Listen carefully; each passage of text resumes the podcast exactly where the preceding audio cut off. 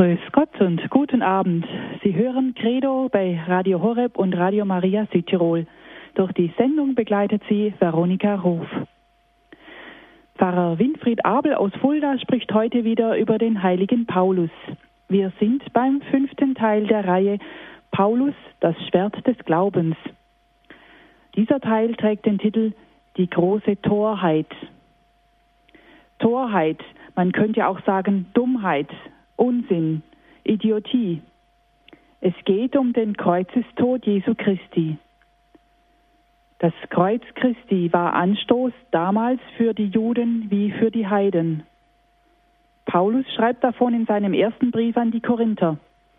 Das Kreuz ist für Juden ein empörendes Ärgernis, für Heiden eine Torheit, für die Berufenen aber, Juden wie Griechen, Christus Gottes Kraft und Gottes Weisheit.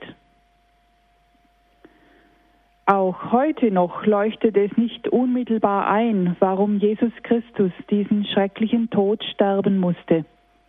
Hätte die Erlösung nicht auch anders geschehen können, weniger dramatisch, weniger blutig?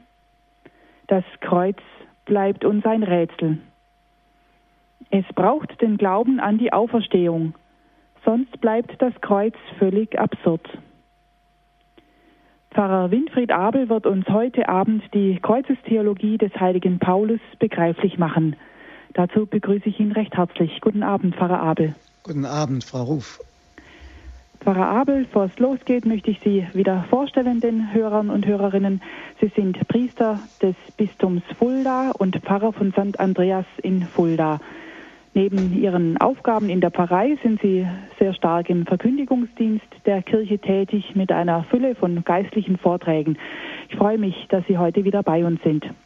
Jetzt hören wir erst einmal Ihren Vortrag. Bitte, Pfarrer Abel. Liebe Hörerinnen und Hörer, ich freue mich, heute Abend wieder mit Ihnen zusammen zu sein und über den heiligen Paulus nachzudenken, über den wir schon in vier Vorträgen nachgedacht haben und seine Gestalt uns vor Augen haben stellen lassen. Wer war dieser Paulus und was hat ihn zu dem gemacht, der er für uns heute ist, der große Völkerapostel und der große erste Theologe der Kirche? Das ist eine spannende Geschichte, mit der man eigentlich an kein Ende kommt. Wir haben schon am Anfang im ersten Vortrag uns schon mal die Frage gestellt anhand des ersten Korintherbriefs, den man eigentlich den Brief der Torheit nennen könnte. Wäre denn jemand bereit, auf eine Stellenausschreibung positiv zu reagieren, in der es etwa heißt, eine niedrige Stelle wird angeboten, ein letzter Platz. Es wird ein Mensch gesucht, der den Mut hat, sich lächerlich zu machen, der bereit ist, den gewaltsamen Tod hinzunehmen, der die Rolle eines Deppen, eines Toren, eines verachteten Außenseiters annehmen könnte, der weder stark noch vermögend ist, kein Leistungsmensch oder Manager, sondern eher schwach und mittellos, der es ertragen kann, von anderen übersehen, verachtet, an den Rand gedrängt zu werden, der bereit ist, auch dann noch zu arbeiten, wenn er dafür nicht mehr, nicht einmal den Lebensaufwand bekäme, der zufrieden ist, auch wenn er hungrig durch die Welt ziehen muss, der nicht Wert darauf legt, gute Kleidung zu tragen, sondern auch in Lumpen geht, der sich verprügeln lässt aus Überzeugung und zusammenschlagen lässt von seinen Feinden, der auf eine komfortable Dienstwohnung verzichtet, eher wohnsitzlos von Ort zu Ort wandert, keinen Dienstwagen oder ähnliches hat, der sich rund um die Uhr abrackert ohne Anspruch auf einen Acht-Stunden-Tag, auch wenn er wenig Erfolg hat und meistens frustriert ist, der sich beschimpfen, schmähen und verfolgen lässt, der bereit ist, in den Augen der Menschen als der letzte Dreck der Welt zu gelten. Verdienstmöglichkeit keine Nebenjob erwünscht. Wer würde sich auf eine solche Stellenausschreibung melden? Natürlich niemand. Auch der heilige Paulus nicht, obwohl er sich so im ersten Korintherbrief im Kapitel 4 so schildert. Aber auch er würde sich nicht melden.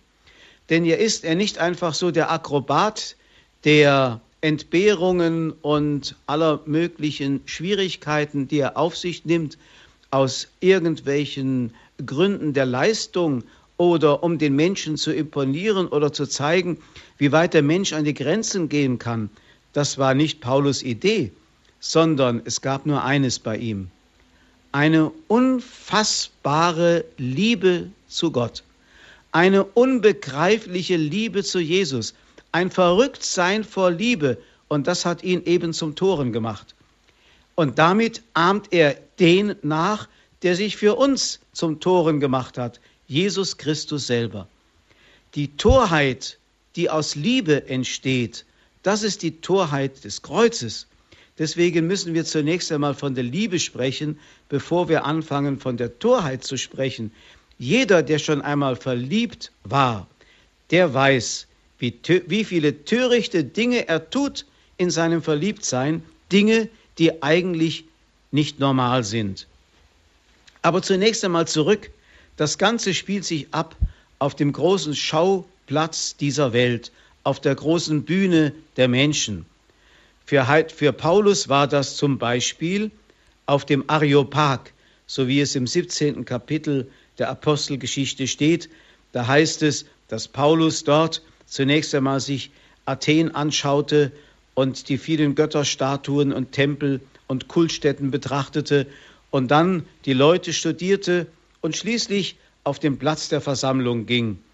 Und dann verkündete er Christus, zunächst einmal den Gott, in dem wir leben, in dem wir uns bewegen, in dem wir sind, also nicht einen fernen Gott auf einem fernen Olymp, nicht einen Götterhimmel, sondern einen nahen Gott, der uns näher ist, als wir uns selber sind. Und schließlich kommt er auf den Tod und die Auferstehung von den Toten zu sprechen. Und da spotten die einen und andere sagen, darüber wollen wir dich ein andermal hören. Torheit. Der heilige Paulus hat sich also auch hier auf dem Platz der Menge zum Toren gemacht. Vor den Philosophen von Athen findet seine Rede keinen Anklang. Ein Musterbeispiel bleibt sie dennoch für Evangelisation. Dieser Areopag war in Athen ein hoher Felsen, etwa 115 Meter herausragend. Dort traf sich in alter Zeit schon die Ekklesia. Das ist der Name für die Volksversammlung gewesen. Alle Athener und die Fremden dort taten nichts lieber, so steht in der Apostelgeschichte, als die letzten Neuigkeiten sich, sich dort auszutauschen oder zu hören. Eine wichtige Missionsmethode, die der heilige Paulus hier anwandte und sicherlich auch an anderen Orten, war, in den Herzen der Menschen den Altar für den unbekannten Gott aufzuspüren und bewusst zu machen. Wir sind, so sagt er in Bezug auf Gott, wir sind von seinem Geschlecht. Er will damit sagen, der Mensch hat eine göttliche Würde die will er dem Menschen deutlich machen. In der heutigen Zeit ist das sicherlich ebenso eine ganz wichtige Verkündigung, den Menschen ihre Würde bewusst zu machen und auf der anderen Seite die Methode des Paulus anzuwenden, nämlich den Altar für den unbekannten Gott in den Herzen der Menschen aufzuspüren. Wie macht man das? Der heilige Paulus hat in den Herzen der Menschen gesehen, was sie eigentlich umtrieb. Er hat ja die ganzen Götzenbilder und all das in Athen betrachtet und auch ihren Lebensstil, den die Menschen dort, für, äh, dort vollbrachten, hat er betrachtet. Aber es geht um diese tiefste Frage, was treibt den Menschen im tiefsten um? Was sucht er? Der heilige Augustinus der ja auch ein Mensch war, der Erfahrung auf dem Gebiet gemacht hatte, nämlich Sehnsucht nach Gott zu verspüren und dieser Sehnsucht zu folgen, schreibt einmal in seinen Bekenntnissen, suche, aber suche nicht dort, wo du suchst. Und dann schließlich, als er Gott gefunden hat, bekennt er voller Demut, du Herr warst in meinem Innern, ich aber war außerhalb und ich suchte dich dort ich stürzte mich, hässlich wie ich war, auf die schönen Dinge, die du geschaffen hast. Du warst bei mir, aber ich war nicht bei dir. Also, diesen suchenden Menschen, die es auch heute gibt. Und jeder Mensch hat einen Altar für den unbekannten Gott in seinem Herzen. Den Menschen bewusst machen, was sie eigentlich suchen, was es eigentlich ist, was sie rastlos sein lässt in dieser Welt. Wir erleben natürlich, dass die Menschen genau wie Augustinus zunächst einmal in die falsche Richtung sich verflüchtigen und suchen, wo es nichts zu suchen gibt und damit immer mehr in die Sinnlosigkeit hineingeraten und zu Sündern werden. Und gerade das ist die Methode, die die Kirche anwenden muss, nicht den Sünder zu verurteilen, sondern ihm seine Würde bewusst machen, die er hat, weil es den gibt, der ihn auch dann nicht fallen lässt, wenn er sich in die größte Gottlosigkeit hinein verirrt oder in die größte Gottferne. Ja, dann bleibt natürlich das Problem, wann man will in der heutigen Zeit Gott nicht, wie er wirklich ist, nämlich als den Schöpfer, der, weil er auch uns erschaffen hat, auch für uns die Maßstäbe setzt, nach denen unser Leben sich gestalten kann, nachdem wir uns verwirklichen können, dass wir die Menschen werden, die ganz Gottes Ebenbilder sind. Gott ist ein fordernder, aber zugleich ein barmherziger. Die Menschen heute wollen natürlich lieber nach ihrem eigenen Gustus leben. Insofern ist es heute schwer, ihnen von diesem Gott zu reden, der mehr zu bieten hat als diese Welt. Deswegen ist auch die Rede vom Kreuz und von der Auferstehung heute so unmodern wie zur Zeit des heiligen Paulus. Natürlich ist es schön zu wissen, dass es einen Gott gibt, der überall gegenwärtig ist. Es ist wunderbar zu wissen, vielleicht sogar, dass wir von seinem Geschlecht sind, wie der heilige Paulus sagte.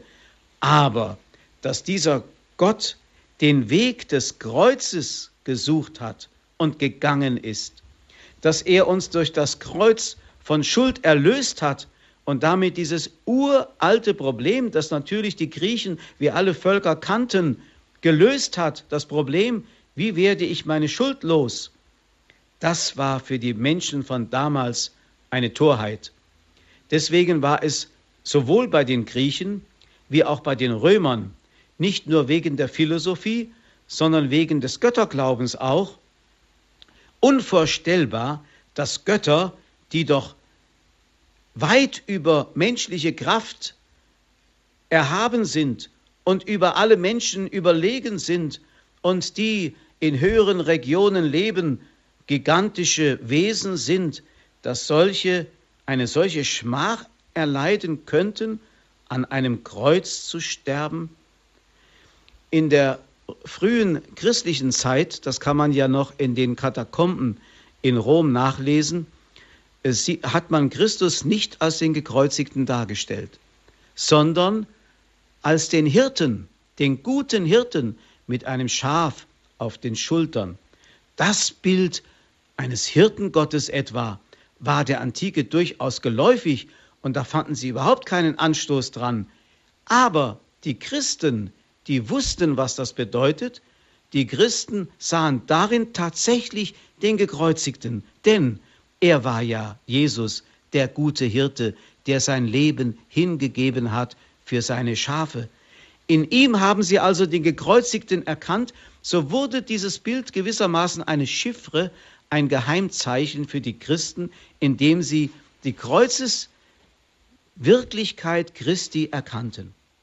Der heilige Paulus hat sich mit dieser Tatsache natürlich beschäftigt. Zunächst einmal hat er ja vor Damaskus, das haben wir schon betrachtet, einen Crashkurs des Glaubens bekommen nämlich über Ekklesiologie und über Christologie. Er selbst hat die Kirche verfolgt und findet auf einmal in der verfolgten Kirche den lebendigen Christus, der sich mit der Kirche identifiziert und sagt, Saulus, Saulus, warum verfolgst du mich? Er sagt nicht die meinen oder meine Jünger, meine Anhänger, meine Kirche, sondern warum verfolgst du mich? Jetzt auf einmal erkannte Paulus, dass die Kirche, wie Jesus natürlich, immer die Verfolgte sein wird. dass sie immer unter dem Kreuz steht, dass die Wahrheit immer bekämpft werden wird, genauso wie er es getan hat, als er die Kirche noch verfolgte. Jetzt auf einmal stellt er sich auf die Seite dieser Wahrheit und damit auch unter das Kreuz. Der heilige Paulus hat das Kreuz natürlich und die Auferstehung Christi in einem gesehen. Das hängt damit zusammen, wie ich schon sagte, dass zunächst einmal für Paulus das Kreuz der Ausdruck der äußersten Liebe war. Gott hat die Welt so sehr geliebt, dass er das Äußerste getan hat für uns und wie ein Verbrecher am Kreuz gestorben ist. Wie oft hat der heilige Paulus das erwähnt, denken wir an den berühmten Hymnus im Philipperbrief, wo er von der Entäußerung Gottes spricht, der gehorsam war bis zum Tod am Kreuz und so weiter. Aber er meint natürlich die Liebe, die Jesus getrieben hat, die Liebe, die in Gott war, Mensch zu werden. Das ist es gewesen. Und so sieht er Kreuz und Verherrlichung in einem, weil, und das kommt bei Paulus noch hinzu, was natürlich auch heilsgeschichtlich richtig ist, im Grunde alles, was hier historisch sich ereignet, bereits in dieser Welt Gottes bereits geschehen ist. Das heißt, wir dürfen, wie Paulus, das Kreuz schon von der Auferstehung her verstehen. Was den Jüngern Jesu, also sprich den zwölf Aposteln, so einfach nicht zu erklären war. Denn sie mussten ja den ganzen Entwicklungsweg mit Jesus erst einmal gehen. Sie mussten ja zunächst einmal in diesem Unwissen bleiben, dass sie gar nicht wissen konnten, wie es ausgeht, obwohl Jesus ja auch schon seine Auferstehung vorausgesagt hatte. Aber für die Jünger war es unbegreiflich, dass jemand, der einen solch schmählichen Tod gestorben ist, wie ihr Meister, dass der je wieder von den Toten auferstehen konnte, war unvorstellbar. Sie mussten also zunächst einmal das Kreuz hinnehmen und konnten keinerlei Verständnis dafür aufbringen. Sie mussten also diesen Weg des Glaubens bis zu Ende gehen. Denken wir an die beiden Jünger, die nach Emmaus gingen mit hängenden Köpfen. Sie begriffen immer noch nicht, obwohl das Grab schon längst leer war und die Frauen schon berichtet hatten, sie begriffen es immer noch nicht, weil es einfach nicht im Horizont ihrer Vorstellung da war. Dem heiligen Paulus ist das alles in einem Moment geschenkt worden. Denn als er Jesus kennenlernte, war Jesus ja schon der Auferstandene. Und deswegen kann der heilige Paulus auch Kreuz und Auferstehung viel einfacher in einem einzigen Aspekt betrachten. Dieses Licht ist ihm geschenkt worden, ja, vor Damaskus, wo er Jesus erkannte, der für alle gestorben war und auch für ihn, für ihn, der der größte Sünder war, wie Paulus sich bezeichnet. Und seit Paulus erleben das auch die späteren Generationen so, nämlich in der Glaubensunterweisung erfahren wir ja schon sozusagen den abgeschlossenen Prozess. Wenn auch die subjektive Erfahrung, nämlich dass es endlich mir einmal ins Herz hineinfällt, dass Jesus nicht irgendwann für irgendjemanden, sondern für mich gestorben ist, unbedingt noch dazukommen muss.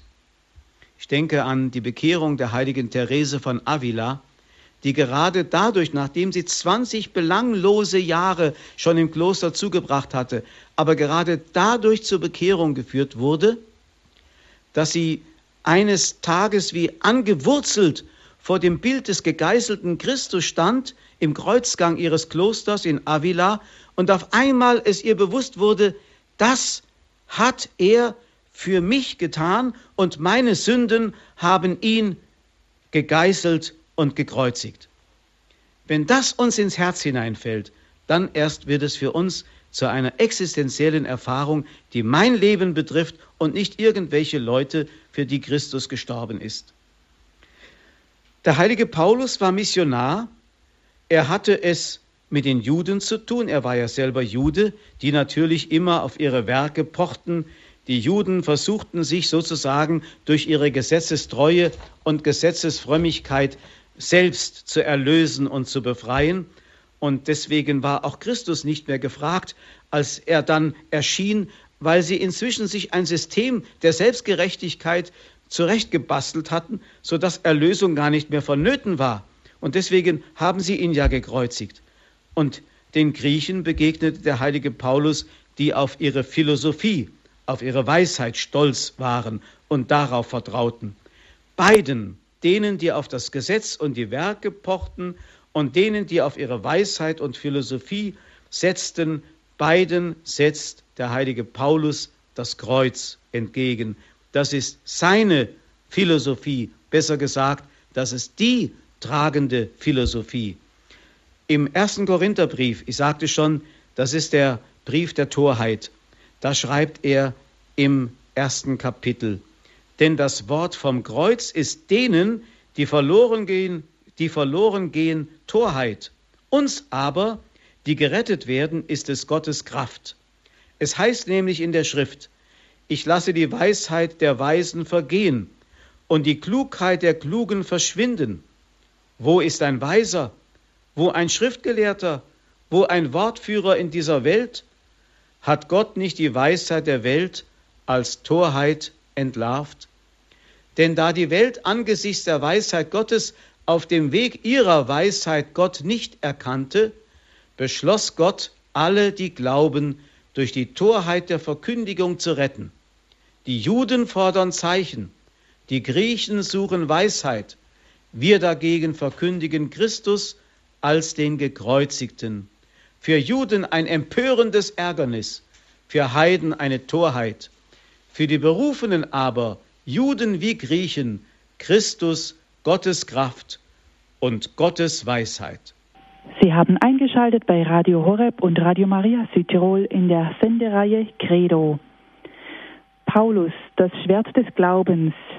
Heute im fünften Teil die große Torheit. Es spricht zu uns Herr Pfarrer Winfried Abel aus Fulda.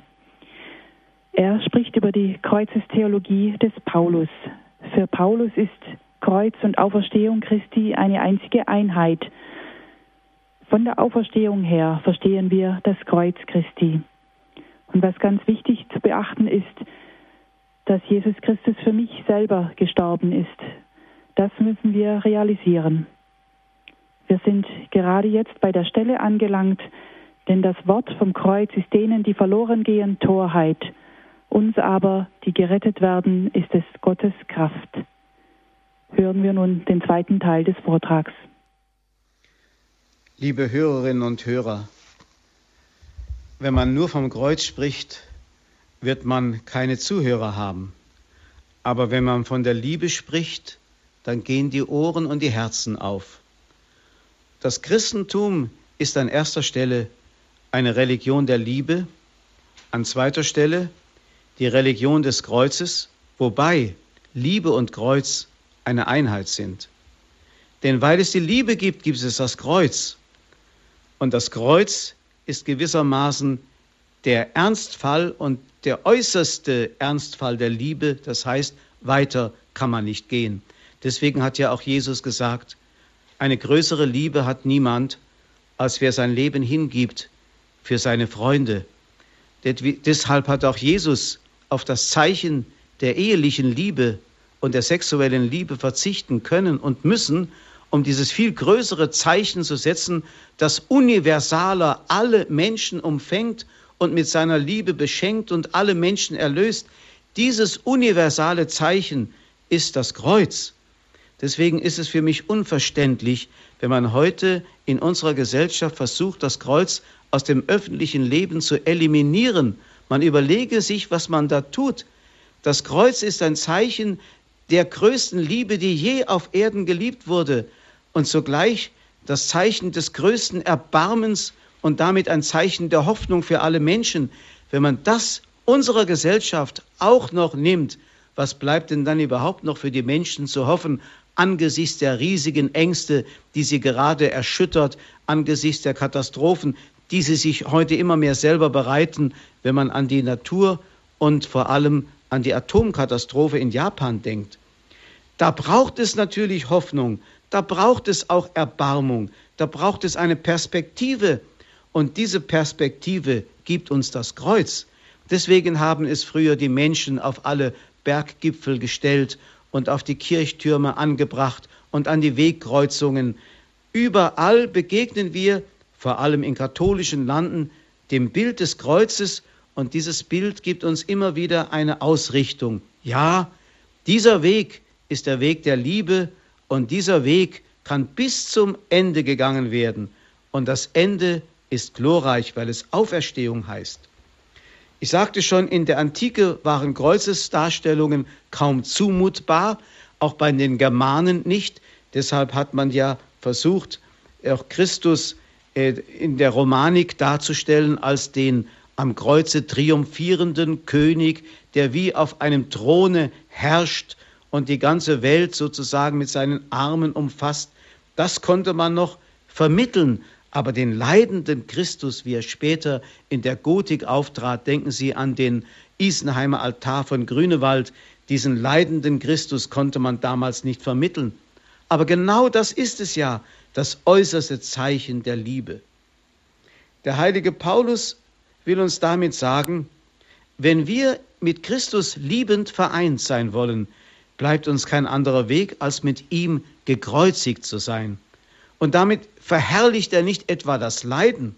Er stellt sich nicht dar als einen Masochisten, wenn er sagt, ich bin mit Christus gekreuzigt, sondern er will damit sagen, ich habe mich von der Liebe Christi treffen lassen. Und diese Liebe drängt mich, so sagt er einmal, diese Liebe drängt mich, mit Christus ganz eins zu sein. Deswegen gilt auch natürlich für uns, das Leiden nicht zu fliehen, sondern wenn Gott uns das Leiden zumutet, zumutet, dem wir ohnehin nicht entrinnen können, dann will er uns in dem Leiden eine Einstiegsmöglichkeit schenken, nämlich die Gesinnung Jesu zu betrachten und das Leiden umzuwandeln in Hingabe, in Liebe. Da auf einmal wird das Leiden verklärt und bekommt eine völlig neue Funktion. Deswegen hat Jesus ja immer, denken Sie an die Rede vom guten Hirten, darauf hingewiesen, Niemand entreißt mir das Leben. Ich gebe es aus freien Stücken. Ich habe die Macht, es zu geben und es wieder zu nehmen. Damit will er doch sagen, dass er bei der Kreuzigung der eigentliche Regieführende ist. Nicht Pontius Pilatus, der das Todesurteil spricht, nicht die anklagenden hohen Priester sind es und die, die Jesus hassen, die ihn ans Kreuz bringen, sondern Jesus macht aus dem über ihn verhängten Schicksal, macht er die freiwillige Hingabe seiner selbst. Nichts geschieht, was er nicht mit freier Hingabe abdeckt. Und damit ist er derjenige, der die Regie führt und der diesen Kreuzestod als Anlass nimmt, seine äußerste Liebe zu zeigen. Das ist übrigens an den Bildern des Alten Testamentes schon abgelesen worden und von den Christen neu interpretiert worden, wenn sie daran denken, dass das Opfer des Abel immer so gedeutet worden ist, dass er den Tod, den gewaltsamen Tod, den er durch seinen Bruder erlitt, zur freiwilligen Hingabe umfunktionierte und damit das Opfer wurde, das er in dem Lämmlein, das er vorher dargeboten hat, schon angedeutet hatte, sich selber Gott zu schenken und Gott zu weihen. Dasselbe in der Abrahamsgeschichte. Deshalb sind ja diese großen Gestalten des Alten Testamentes, sowohl Abel wie Abraham, diese Urtypen des christlichen Opfers, nämlich des Kreuzesopfers Christi auf Golgotha. Aber wie gesagt, der heilige Paulus bleibt nicht beim Kreuzestod stehen, sondern die Auferstehung Christi ist für ihn das Eigentliche, er ist ja nicht einer Idee vor Damaskus begegnet, nicht einem toten Buchstaben, dem er gefolgt ist, der ihn oder irgendeiner Fabel, die ihm jemand erzählt hat, sondern er ist dem lebendigen Christus begegnet. Er konnte wirklich sagen, ich bin ihm begegnet, dem Auferstandenen. Und deswegen setzt er seine ganze Verkündigung auf dieses Faktum. Auferstehung Christi. Das Kreuz ist der Weg dahin. Den muss, den muss der Mensch gehen. Und Paulus sagt ja, ich ergänze mit meinen Leiden das, was in Bezug auf die Kirche an den Leiden Christi noch aussteht. Das ist der Weg, aber der führt zur Auferstehung. Wenn es keine Auferstehung der Toten gibt, schreibt er auch im ersten Korintherbrief, ist auch Christus nicht auferweckt worden. Ist aber Christus nicht auferweckt worden, dann ist unsere Verkündigung leer euer Glaube sinnlos. Wir werden dann auch als falsche Zeugen Gottes entlarvt, weil wir im Widerspruch zu Gott das Zeugnis abgelegt haben. Er hat Christus auferweckt. Er hat ihn eben nicht auferweckt, wenn Tote nicht auferweckt werden. Denn wenn Tote nicht auferweckt werden, ist auch Christus nicht auferweckt worden. Wenn aber Christus nicht auferweckt worden ist, dann ist euer Glaube nutzlos und ihr seid immer noch in euren Sünden und auch die in Christus Entschlafenen sind verloren. Wenn wir unsere Hoffnung nur in diesem Leben auf Christus gesetzt haben, sind wir erbärmlicher dran als alle anderen Menschen. Und dann betont der heilige Paulus, am erbärmlichsten wäre ich selber dran, denn ich habe alles auf diese eine Wahrheit gesetzt. Und er sagt, ich weiß, wem ich geglaubt habe. Das heißt, ich bin dem Auferstandenen begegnet. Paulus spricht also nicht von irgendwelchem überlieferten Glauben, sondern von ganz persönlicher Erfahrung. Er weiß, wem er glaubt. Ohne die Auferstehung Christi wäre die Kirche sinnlos, wären die Sakramente der Kirche wirkungslos. Die Taufe würde kein todesüberwindendes, ewiges Leben schenken, wie es ja auch die Taufkerze andeutet, die an der Osterkerze entzündet wird. Licht vom Lichte, nämlich Leben vom Auferstehungsleben Christi, wird dem Täufling mitgeteilt. Die Eucharistie wäre ohne die Auferstehung Christi ein reines Erinnerungsmahl. Wir würden ja nicht den Leib des lebendigen Auferstandenen empfangen, sondern wir hätten irgendeine Erinnerung an jemanden, der vor seinem Leiden idealerweise mit den Jüngern noch einmal zusammensaß und Abschied genommen hat. Es wäre keine Begegnung mit dem lebendigen Christus. Die Beichte besäße keine priesterliche Vollmacht ohne die Auferstehung, denn es ist der Auferstandene, der als erstes den Jüngern den Geist einhauchte und die Vollmacht gab, empfanget den Heiligen Geist, welchen ihr die Sünden nachlasst, dem sind sie nachgelassen, und wem ihr sie behaltet, dem sind sie behalten. Und wenn der Priester dann seine Hände ausstreckt über den Penitenten, den Beichtenden, und dann sagt, ich spreche dich los von deinen Sünden, dann ist es der Auferstandene selbst, der in dieser Vollmacht jetzt im Priester gegenwärtig ist. Und die Verkündigung der Kirche, also die Predigt der Kirche und die Verkündigung des Evangeliums, die wir immer als Wort des lebendigen Gottes dem Volke Gottes demonstrieren, wäre kein lebendiges Sprechen Christi, der einmal gesagt hat, wer euch hört, hört mich. Das heißt, Christus ist nicht der, der uns einmal eine Botschaft gegeben hat, die wir heute verkünden, sondern er ist heute noch der Meister und Lehrer, der Rabbi, der zu den Menschen sprechen will. Das heißt also, die Kirche wäre tot, wäre nur eine Organisation und kein Organismus, weil es den lebendigen Christus nicht gäbe. Viele Menschen heute betrachten die Kirche ebenso als einen Verein, der sich gegründet hat um ein Buch herum, das sie Bibel nennen, um eine Botschaft, die sie toll finden, aber das ist nicht eigentlich das Geheimnis der Kirche. Die Kirche ist ein Sakrament. Der unsichtbare, unter uns lebende Christus ist in der Kirche gegenwärtig. Deswegen ist sie ein Sakrament. Wer die Kirche aber nicht sakramental, sondern nur funktional betrachtet, der kommt eben zu diesen Ergebnissen, die heute die Kirchenverbesserer in ihr Memorandum eingemünzt haben und meinen, das könne die Kirche verändern, aber in Wirklichkeit wird es sie nicht verbessern oder erneuern.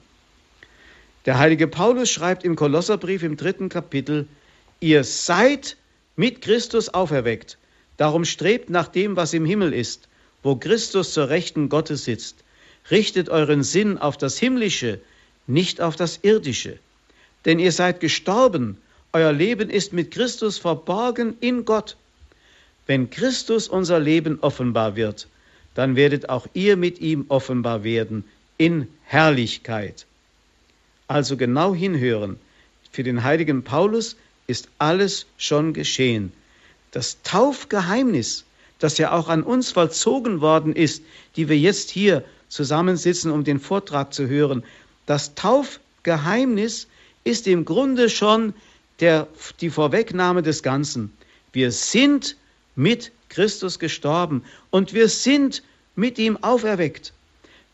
Unser Leben ist ganz geprägt durch Tod und Auferstehung Christi. Und deswegen haben wir Grund, auch so hier auf dieser Erde schon wie neue Menschen und als neue Menschen zu leben. Stellen Sie einmal vor, wenn es dieses Faktum der Auferstehung Christi nicht gäbe, dann wäre zum Beispiel das Leben in der Nachfolge Christi nach den drei sogenannten evangelischen Räten, der Armut, der Jungfräulichkeit, der Ehelosigkeit um des Himmelreiches willen und des Gehorsams, das wäre die größte Torheit überhaupt, nicht nur in den Augen der Welt, sondern überhaupt. Denn wer verzichtet schon auf seinen Schatz, wenn er keine Perle und keinen Schatz im Acker gefunden hat? Wer verzichtet darauf, die menschliche Liebe zu erfahren, wo er die größere göttliche Liebe nicht kennt? Aber gerade das ist ja das Besondere des Christentums, dass es wie ein Stachel im Fleisch dieser Welt ist. Diese Menschen, die auf all das verzichten, sind nicht weniger glücklich, sondern im Gegenteil, sie strahlen eine solche innere Fülle und einen solchen Frieden aus, dass man fragt, was ist da los, dass diese Menschen, die auf all die Dinge, die uns materiell wichtig sind, verzichtet haben, dass diese Menschen so glücklich sind. Das geht wirklich nur aufgrund dieser Tatsache, dass es den gibt, der unser aller Schatz ist, der die Beziehung aller Beziehungen ist, dessen Wille unser Leben glücklich macht, sodass wir unseren Eigenwillen hineinbergen können in seinen. Also wie gesagt, der heilige Paulus betont, das Eigentliche ist bereits geschehen. Wir leben bereits daraus. Wir sind mit ihm gestorben und sind mit ihm auferweckt. Und Gott hat uns mit Christus Jesus bereits einen Platz im Himmel gegeben. Es ist ja wunderbar zu wissen, dass wir gar nicht mehr Zukunftsforschung betreiben brauchen. Wir brauchen uns also nicht mehr irgendwelche Bleigießereien und solche Dinge zu machen am Silvesterabend, sondern wir wissen bereits unsere Zukunft. Sie ist in der Taufe und im Schicksal Jesu eindeutig vorgezeichnet. Mit ihm gestorben, werden wir mit ihm leben. Dieses Offenbarwerden des Schicksals ist etwas, was uns Christen froh macht. Die, Christenheit hat es am Anfang immer auch im Bild der Raupe und des Schmetterlings gesehen. Die Herrlichkeit des Schmetterlings, die aus der Raupe hervorkommt, bedingt zwar den Tod des Raupenkörpers, aber ist im Raupenkörper schon unsichtbar gegenwärtig, so wie das himmlische Leben schon in unserem irdischen Leben eingeborgen ist. Deshalb spricht der heilige Paulus eben auch von der neuen Schöpfung, die wir sind, die neue Schöpfung. Das bedeutet, mit der Auferstehung Jesu beginnt eine zweite Etappe von Gottes Schöpfung. Die Schöpfung wird von der Hoffnungslosigkeit und vom Tod gereinigt und befreit. Das Wort Tod, T-O-D, buchstabiert, müssen wir als Christen umbuchstabieren in T-O-R. Tor zum Leben. Nicht Torheit, sondern Tor zum Leben. Eingangspforte. Und wir erkennen, da ist eigentlich das Schicksal des Menschen zum Ziel gekommen. Da ist das wahre Glück. Der heilige Paulus schreibt im ersten Timotheusbrief, das Wort ist glaubwürdig und wert, dass man es beherzigt. Christus ist in die Welt gekommen, um die Sünder zu retten. Von ihnen bin ich der Erste. Und eben auch, weil er der Erste unter den Sündern ist, deshalb ist er auch der, der in besonderer Weise Anteil an dem Geheimnis der Auferstehung Christi bekommt. Liebe Hörerinnen und Hörer, ich möchte diese so spannende Betrachtung die natürlich noch einer Vertiefung bedürfte, mit einem Gebet beenden, das nichts anderes ist als die Umformung der Worte des heiligen Paulus. Jesus, durch den heiligen Paulus hast du geschrieben, vernichten werde ich die Weisheit der Weisen, zu Schanden machen den Verstand der Verständigen. Ich frage mich, Herr, wo ist der Weise, wo der Schriftgelehrte, Wo der geistige Eroberer dieser Welt? Hast du nicht die Weisheit dieser Welt zur Torheit gemacht? Denn da die Weisheit mit, die Welt mit ihrer Weisheit dich in deiner göttlichen Weisheit nicht erkannte, hat es dir gefallen, durch mein armseliges Wort, mein Leben, mein Beispiel, durch die Torheit dessen, was ich verkünde, jene zu retten, die glauben wollen. Die einen fordern Zeichen, die anderen suchen Weisheit, wir aber predigen dich, den gekreuzigten Christus, für die einen ein Ärgernis, für die anderen eine Torheit, für die Berufenen aber bist du Christus, die verkörperte Macht Gottes und die Weisheit Gottes. Amen. Sie hören Radio Horeb und Radio Maria Südtirol in der Credo-Sendung. Wir beschäftigen uns heute mit dem heiligen Paulus. Pfarrer Winfried Abel aus Fulda hat uns die Kreuzes- und Auferstehungstheologie des Völkerapostels näher gebracht. Vielen Dank, Pfarrer Abel, für Ihren Vortrag. Ich möchte auch gleich die erste Frage stellen, und zwar möchte ich nochmal zurückkommen auf die Abbildungen des Kreuzes. Sie haben verschiedene Epochen da erwähnt. Die frühen Christen haben das Kreuz nicht dargestellt. Sie hatten gesagt, dass sie eher den guten Hirten dargestellt haben. Man sieht das auch in den Katakomben in Rom. Dort wird ja Christus als, als Lehrer, als Jüngling oder eben als, diesen gute, als dieser gute Hirte dargestellt, dann später als triumphierender König. Können Sie noch mal erklären, warum diese Christen Scheu hatten, äh, das Kreuz darzustellen? Nicht so, dass die Christen in der ersten Zeit die Scheu hatten, sich zu bekennen zu Christus. Das war es in keiner Weise, sondern sie hatten Scheu, Christus in der Weise darzustellen, wie sie nur von denen verstanden werden kann, die das Ganze kannten, nämlich ähm, die Liebe Gottes, die, von der Jesus ja spricht, Gott hat die Welt so sehr geliebt, dass er seinen einzigen Sohn dahingab. Das war natürlich sehr schwer vermittelbar. Das brauchte einen, eine gewisse Einführung in den Glauben, eine, eine Katechese, und dafür war das Heidenvolk damals noch nicht so richtig gerüstet. Deswegen hat man angeknüpft an bekannte Bilder von damals, die für die Christen dann, wie gesagt, auch zu einer Art Chiffre wurden. Der gute Hirte entweder, von dem man wusste, das ist ja Jesus, der sein Leben hingegeben hat für die Schafe, also der Gekreuzigte. Und das andere, der Philosoph wurde oft äh, dargestellt, also Christus als Philosoph, als der, der uns die Wahrheit vom wahren Leben bringt, vom wahren Leben, das wiederum nur durch den Tod hindurch gefunden werden kann. Insofern waren beide Darstellungen durchaus gewissermaßen verborgene Kreuzesdarstellungen, die dann später dann auch offen ähm, in den späteren Stilepochen dann auch äh, offen so dargestellt wurden. Aber damals war es schwer, den Heiden das zu vermitteln. Man musste zunächst einmal versuchen, die Botschaft Christi, die Friedensbotschaft Christi an die Menschen heranzutragen. Dankeschön. Wir haben einen ersten Hörer in der Leitung, Herr Simon aus Garmisch-Partenkirchen. Grüß Gott. Ja, grüß Gott. Guten Abend, Herr Pfarrer Abel. Ja, grüß Gott. Wir kennen uns. Wir kennen uns, jawohl. Genau. Also ich bin ja mal ganz glücklich, dass ich Sie mal wieder hören kann und äh, reden hören, weil Sie ja doch, äh, wo ja jeder Radiohörer wusste, krank waren.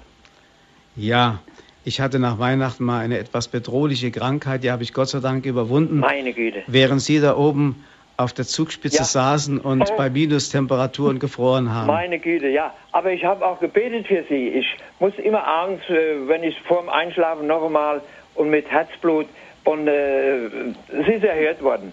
Vielen Dank, ja. ganz vielen Dank. Gerne. Also deshalb äh, auch vielen herzlichen Dank für Ihren Vortrag, Ihren wunderbaren, großartig.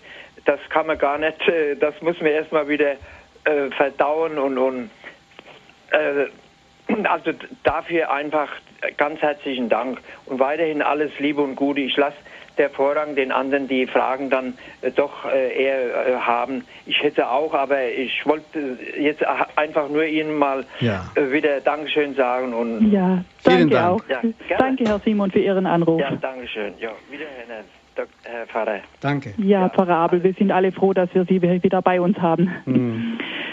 Ich ähm, möchte auf die nächste Frage eingehen. Wir haben uns denn äh, doch so sehr auch an das äh, Kreuz gewöhnt. Es schmückt unsere Wohnzimmer, unsere Schlafzimmer. Wir sind dem Kreuz gegenüber oft achtlos. Schließlich hängt doch dort ein Toter, wenn man das mal so krass sagt. Das ist uns nicht mehr bewusst. Was könnten wir tun? Was könnte uns aufrütteln, dass uns das wieder mehr in den Sinn kommt? Hm. Zunächst einmal ähm, haben Sie schon recht, wir haben uns daran gewöhnt. Auf der anderen Seite begegnen wir heute zunehmend Menschen, die diese Darstellung befremdend finden. Also zum Beispiel Leute aus der ehemaligen DDR, die zu uns ziehen, oder Leute aus dem Ostblock, aus Russland und so, die zu uns kommen, oder auch äh, Muslime, die die Kreuzesdarstellung in einer Weise sehen, wie sie sie zu Hause noch nie wahrgenommen haben und dann fragen, was ist denn das für ein Mann, der da so nackt an dem Kreuz dort hängt? Ähm, wie, was bedeutet das? Und vielleicht bringt das uns Christen selbst wieder mal zum Nachdenken, ähm, mal wieder uns mit dieser Frage zu konfrontieren. Ja, was bedeutet uns eigentlich dieses Bild, das eigentlich ein grausiges Bild ist und doch auf der anderen Seite ein Bild ist, das von einer Liebe spricht, die unvorstellbar groß ist. Sich damit mal wieder auseinanderzusetzen, vielleicht helfen uns gerade die Atheisten und die Menschen, die heute fragend und suchend zu uns kommen. Mhm. Ja, wenn wir jetzt das Kreuz auf uns übertragen, auf unsere Leiden, wie sollten wir denn mit diesem je eigenen persönlichen Kreuz umgehen? Sie hatten gesagt, wir sollten das Leiden nicht fliehen, aber das ist ja doch, doch schwer. Es gibt die andere Haltung dann, es einfach so fatalistisch hinzunehmen, weil ja dann doch nichts, nichts daran zu ändern ist. Also verschiedene Weisen äh, auf das je eigene Kreuz äh, zu reagieren. Ähm, man hört auch immer wieder so mal diesen gut gemeinten Rat und ich, ich gestehe, ich gebe Ihnen auch, Ihnen auch äh, diesen Rat auch anderen weiter. Opfere dein Kreuz halt auf. Mhm. Was, was sagen Sie dazu? Also dieser Gedanke, sein Kreuz aufzuopfern, ist in keiner Weise falsch, sondern sogar goldrichtig. Ich weiß, in der Auseinandersetzung mit evangelischen Christen, die, denen dieser Gedanke fremd ist, bekommt man immer wieder zu hören, Christus hat ein für allemal für alle gelitten und deswegen ist das Opfer am Kreuz ein vollkommenes Opfer und braucht keine Ergänzung durch unsere Opfer. Unsere Opfer fügen dem nichts noch hinzu, was noch fehlt. Dagegen steht natürlich auch das Wort des heiligen Paulus aus dem Kolosserbrief, das wir schon gehört haben, ich ergänze mit meinen Leiden und so weiter an den Leiden Christi, was in Bezug auf die Kirche noch fehlt.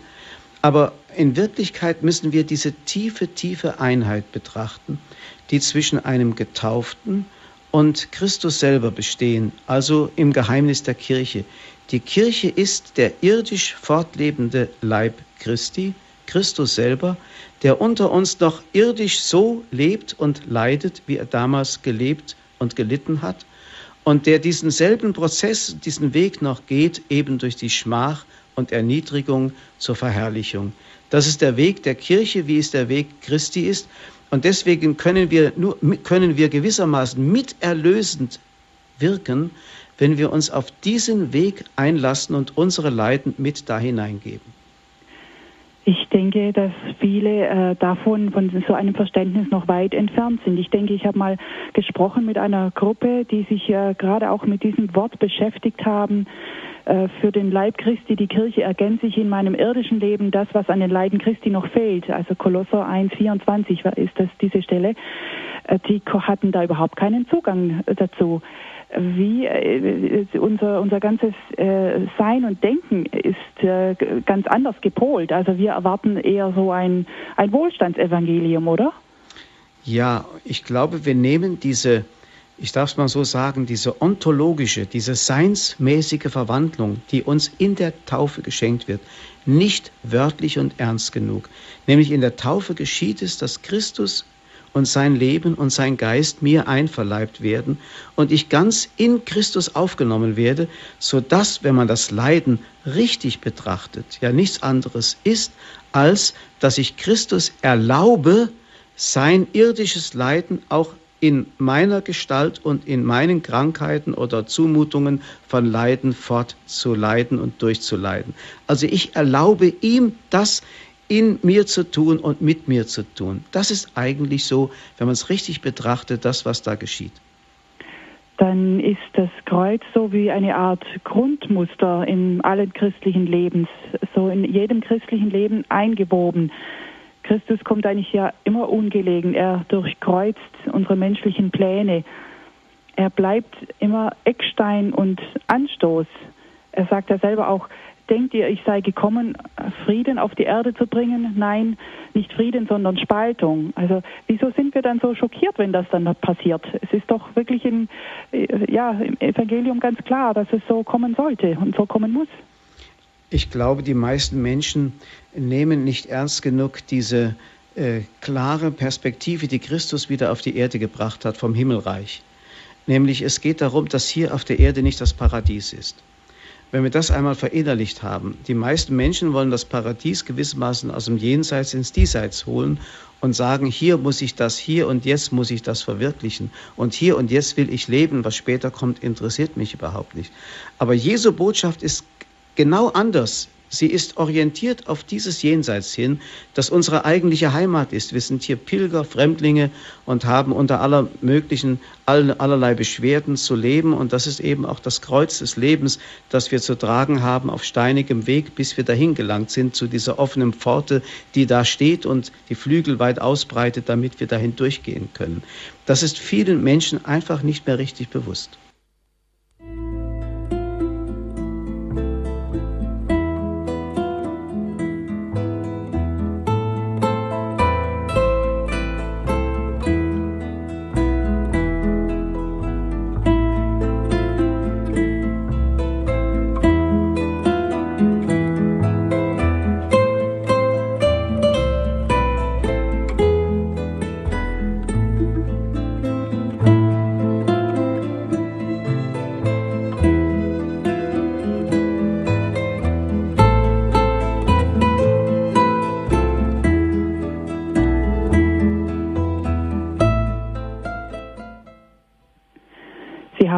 Eingeschaltet bei Radio Horeb und Radio Maria Südtirol in der Credo-Sendung. Wir sprechen heute über den heiligen Paulus, den uns Pfarrer Winfried Abel aus Fulda nahebringt. Ähm, Pfarrer Abel, ich hätte noch mal eine andere Frage, äh, ein ganz anderes Thema, das ich ansprechen möchte: Kreuz und Evangelisation. Es gibt ja da ganz verschiedene Leiden, die so ein Missionar ein, ähm, auf sich nehmen muss und soll. Ähm, ein Kreuz, das ein Missionar, der für Jesus brennt, wohl oft zu tragen hat, das ist die Einsamkeit. Dessen sind wir uns wohl nicht äh, oft nicht genug bewusst. Also Paulus war ja oft auch ein einsamer Kämpfer für das Evangelium. Er hatte zwar Freunde wie zum Beispiel den Markus oder den Barnabas, aber auch von denen ist er zeitweise verlassen worden. Ist das auch mit ein Grund, warum wir uns vor der Verkündigung des Evangeliums scheuen? Es ist wahrscheinlich das Schicksal eines jeden Menschen, der seinen Weg geht, der für ihn einfach der vor Gott vorgezeichnete Weg ist, dass er irgendwie immer ein Stück Einsamkeit ertragen muss. Wer der Wahrheit folgt und eben auch die Wahrheit verkündet, wird immer ein Stück Einsamkeit erleben. Aber gerade äh, solche Menschen wie Paulus waren so in Christus verankert, er war ja ein Mensch, der eigentlich beständig im Gebet gelebt hat, spürt man aus allen seinen Briefen. Und wenn man seine Briefe liest, dann merkt man, dass manchmal seine Worte, die in dritter Person gesprochen sind, auf einmal in die zweite Person übergehen, dass er plötzlich hymnisch wird und Christus direkt anspricht. Man merkt also, dass sein ganzes Denken vom Zwiegespräch mit Jesus geprägt ist, wie auch das Denken Jesu von diesem Zwiegespräch mit dem Vater geprägt war. Das war Paulus. Paulus brannte sozusagen von Christus und deswegen hat er diese Einsamkeiten auch ertragen, weil er diese Gemeinschaft kannte, die ihn aufgenommen hat, eben in diese dreifaltige Gemeinschaft mit Gott, die ihm so wertvoll war, eine solche wichtige Erfahrung, dass er auf alles andere verzichten konnte. Deswegen ist eigentlich auch das Gebet das Elixier für jeden Missionar, der diese Einsamkeit als Anfechtung verspürt, dass er einfach in diese äh, innige Beziehung zu Gott hinein sich begibt und das Gespräch mit Gott eben umso mehr intensiviert. Eine weitere Hörerin ist in der Leitung. Grüß Gott. Guten Abend. Ähm, Also ich würde den Herrn Pfarrer Abel gerne mal fragen. Ich finde es so, ich finde es sehr gut, dass Sie das angesprochen haben mit äh, die Sache, die Leiden Gott zu opfern und ähm, auf der anderen Seite, also ich finde, wir leben als lebendige Christen in einem ziemlich großen Spannungsfeld. Auf der einen Seite das Leiden anzunehmen und Gott zu opfern und auf der anderen Seite, ich sag mal, wie die, die Witwe an der Tür des, ähm, was war's denn? also daran fest, ja, des Richters daran festzuhalten, ich, ich möchte gerne das haben. Also ich kann es mir vielleicht aus meiner Situation beschreiben. Mein Mann ist jetzt schon ja, seit drei Jahren krank und hat schlimme Angstzustände, die, ja, kann man sagen, das ist eigentlich, das ist so die Hölle ziemlich. Und auf der einen Seite halte ich dran fest, Gott heil du ihn. Und auf der anderen Seite ist dann eigentlich wieder das, und wenn das jetzt sein Leiden bleibt. Also ich, ich bitte und, und bitte Gott jeden Tag und ich glaube, dass, dass Gott ihn heilt. Ja, und dann, und dann äh, weiß ich aber auch die andere Seite irgendwie, was ich, ähm, ja, wenn Gott dieses Kreuz halt nicht wegnimmt und, und ihn heilt. Also das ist, ich, ich empfinde es so, so schwierig zwischen diesen beiden Seiten. Hm. Ja, also da zurechtzukommen. Vielleicht können Sie da noch kurz drauf eingehen. Also da sprechen Sie natürlich ein ganz schwieriges Thema an. Das Thema vom Sinn des Leidens, das nicht einfach mit einem Satz abgehandelt werden kann. Mhm. Natürlich dürfen wir um Gesundheit beten, sollen das auch tun. Und wehe, wenn ein Mensch keinen Lebenswillen mehr hat, das wäre ja schlimm. Also mhm. wir sollen um die Gesundheit beten. Wir erleben ja auch, dass Leiden so verschiedene Funktionen hat. Denken Sie an das Evangelium vom letzten Sonntag von dem Blindgeborenen, wo Jesus sagt, weder äh, sein, seine Eltern noch er haben gesündigt, sondern Gott will sein mhm. Wirken offenbar machen hier an diesem leidenden Menschen. Mhm. Oder am nächsten Sonntag ist es der Lazarus, der aus dem Grab herauskommt. Und da will wieder Jesus sagen, er lässt ihn sterben, damit Gott sich verherrlichen kann mhm. und so mhm. weiter. Ja. Also manchmal kann das Leiden so vielfältige Funktionen haben. Aber auf der anderen Seite gibt es auch tatsächlich so etwas wie eine Berufung zum Leiden, die besonderen Menschen von Gott zugedacht wird. Also das ist schon nicht einfach zu erklären und den Menschen das vor allem deutlich zu machen, dass es mhm. Sinn macht. Aber mhm. man darf immer, immer und soll um Gesundung beten, aber immer so mit diesem berühmten Satz, den Jesus gebraucht hat. Aber mhm. Herr, nicht mein Wille, sondern dein mhm. Wille geschehe. Mhm. Denn du weißt wirklich, was besser ist für uns. Wir mhm. sehen das ja nicht alles. Ja, danke schön jetzt für dieses letzte Wort. Danke auch für ja. Ihren Anruf und wir Vielen wünschen Dank. Ihnen alles Gute. Ja, danke schön. Ja. Ihnen auch. Ja, Pfarrer Abel, herzlichen Dank für Ihren Vortrag. Schön, dass wir diese letzte Stunde mit Ihnen verbringen durften. Jetzt zum Nachhören der Sendung können Sie, liebe Hörerinnen und Hörer, sich eine CD bestellen beim CD-Dienst unter der Nummer 08323 9675 120. 08323 9675 120. Oder dann auch als Podcast herunterladen von unserer Homepage www.horeb.org. Vielen Dank, dass Sie alle mit dabei waren. Jetzt bitten wir Sie, Pfarrer Abel, dass Sie uns noch den priesterlichen Segen geben.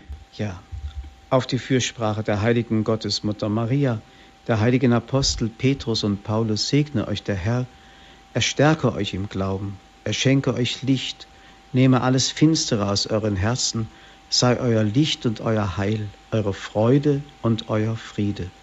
Und so segne, behüte und begleite euch der gütige Gott, der Vater, der Sohn und der Heilige Geist. Amen. Amen. Ihnen allen alles Gute, Gottes Segen. Es verabschiedet sich Ihre Veronika Ruf aus Würzburg.